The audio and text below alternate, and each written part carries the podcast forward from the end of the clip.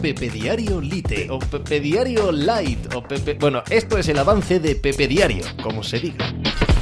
Hola, ¿qué tal? Hoy estamos a miércoles 23 de noviembre del año 2022. Argentina palmó contra Arabia Saudí en una de las mayores sorpresas que recuerdo en un mundial por la diferencia de selecciones. Es verdad que en todos los mundiales tenemos a selecciones pequeñas ganando a grandes, que tenemos a gigantes y favoritas cayendo en primera ronda, correcto, eso no ha sucedido todavía con Argentina, por cierto, pero de este tamaño y viendo lo que habíamos visto de las selecciones asiáticas hasta ese instante, no solo las derrotas, sino la falta de nivel de Qatar o la falta de nivel que también habíamos observado en Irán frente a Inglaterra.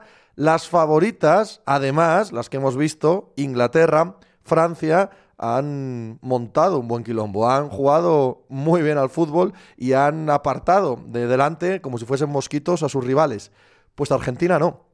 Argentina, de las máximas favoritas, no solo pierde contra una selección probablemente la peor de todo el Mundial, al menos así lo indica el ranking FIFA, sino que lo hace en una primera jornada con todos los ojos puestos en ellos y con una sensación tan eh, conocida en cuanto a la actitud de Messi y a la actitud de este grupo en años recientes que borra de un plumazo todas las buenas sensaciones que habían acumulado de la Copa América. Eso y el debut de España, día gigante hoy en el Mundial, eh, es lo que ocupa la portada de Pepe Diario, donde hablaremos como cada día de todo lo que ocurre en el mundo del deporte. ¡Hala! Hizo hacer algo por ahí. Estás escuchando Pepe Diario.